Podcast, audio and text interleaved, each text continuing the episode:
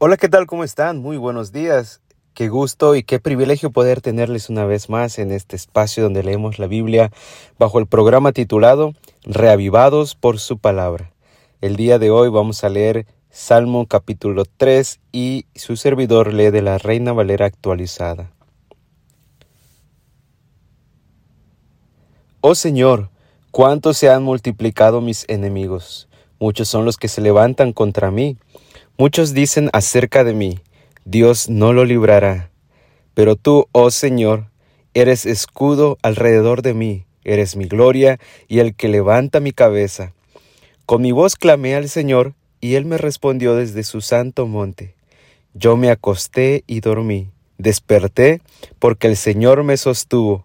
No temeré a las decenas de millares del pueblo que han puesto sitio contra mí. Levántate, oh Israel, sálvame, Dios mío, porque a todos mis enemigos has golpeado en la mejilla y has quebrantado los dientes de los impíos.